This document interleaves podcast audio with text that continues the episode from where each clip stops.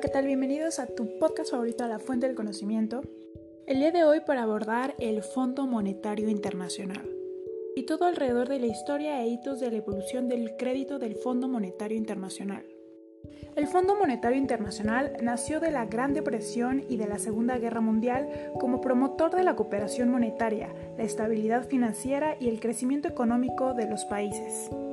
Para 1945, 44 países suscriben los convenios constitutivos del Fondo Monetario Internacional y el Banco Mundial. Preparados para la conferencia de Bretton Woods, New Hampshire y Estados Unidos. Para 1947, el Fondo Monetario Internacional otorga el primer préstamo a Francia, se funda el Acuerdo General sobre Aranceles, Aduaneros y Comercio.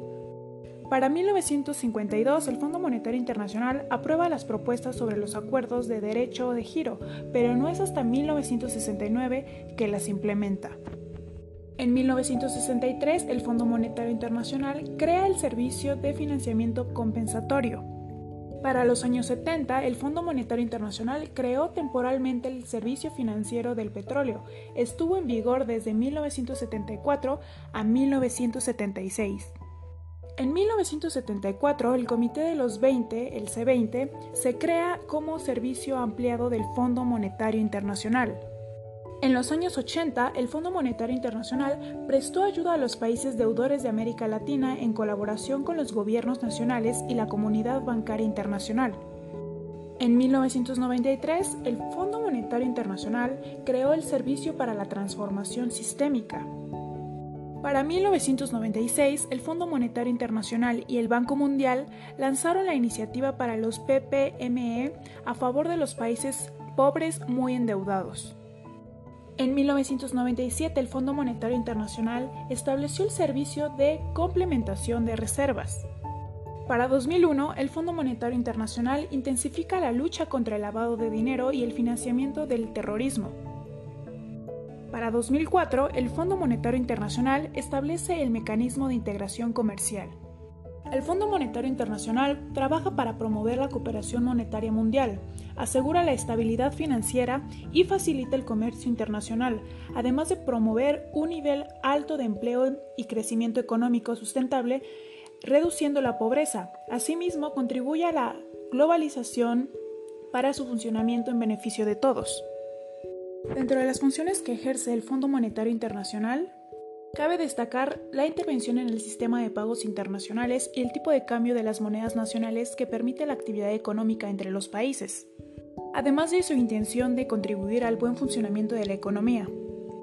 Es un fondo al que los países miembros que necesiten financiamiento temporal pueden recurrir para superar los problemas de la balanza de pagos.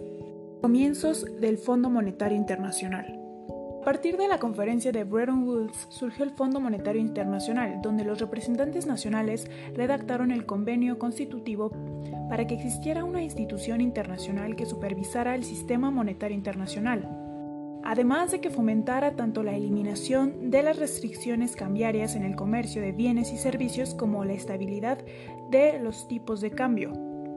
Actualmente, el rápido avance de la tecnología y las comunicaciones ha contribuido a la creciente integración internacional de los mercados y a vínculos más estrechos entre las economías nacionales.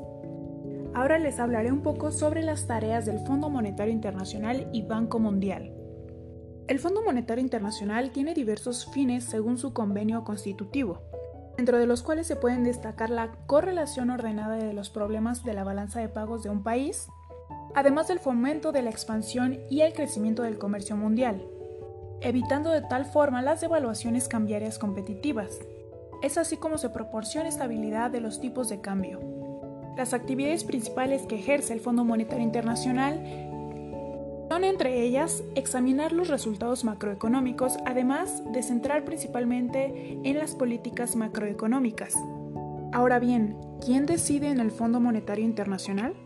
La Junta de Gobernadores, que está constituida por un sistema de votación ponderado, además de una Junta Ejecutiva que tiene voto ponderado de 24 directores, un director gerente designado por el Directorio Ejecutivo por un periodo renovable de 5 años, y comités ministeriales que brindan asesoramiento crítico a los gobernadores sobre la economía mundial, el desarrollo económico y los cambios en el Fondo Monetario Internacional en cuestiones de política y gestión. Los países con mayores suscripciones y más votos en el Fondo Monetario Internacional son el G5, constituido por Estados Unidos, Japón, Alemania, Francia y Gran Bretaña. Los países en desarrollo también tienen más influencia en el personal operativo del Fondo Monetario Internacional. Por acuerdo tácito, el director gerente del Fondo Monetario Internacional ha siempre sido europeo y el presidente del Banco Mundial siempre ha sido estadounidense. Ahora bien, ¿de dónde sale el dinero del Fondo Monetario Internacional? Los miembros vinculan y contribuyen a un conjunto de monedas nacionales disponibles para préstamos del Fondo Monetario Internacional al déficit de los países. A cada miembro se le asignan una cuota basada en diversos factores como el PIB y apertura económica. En cuanto a los préstamos,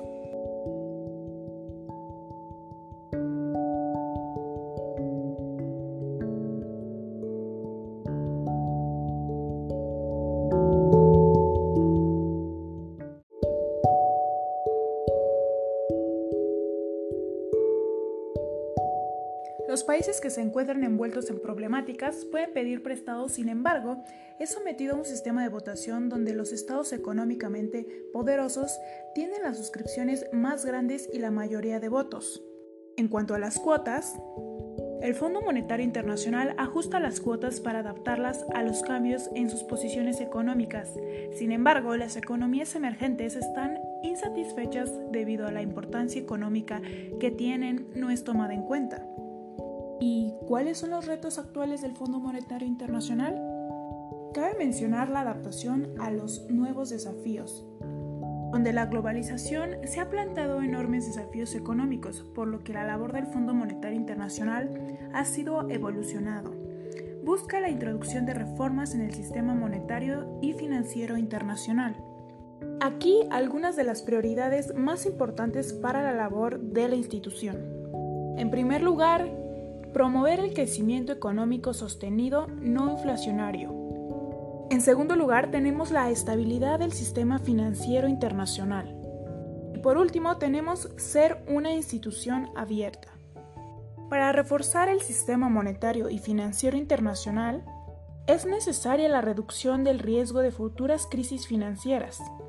El Fondo Monetario Internacional ha colaborado con los gobiernos de los países miembros y con otros organismos internacionales más de las entidades reguladoras y el sector privado.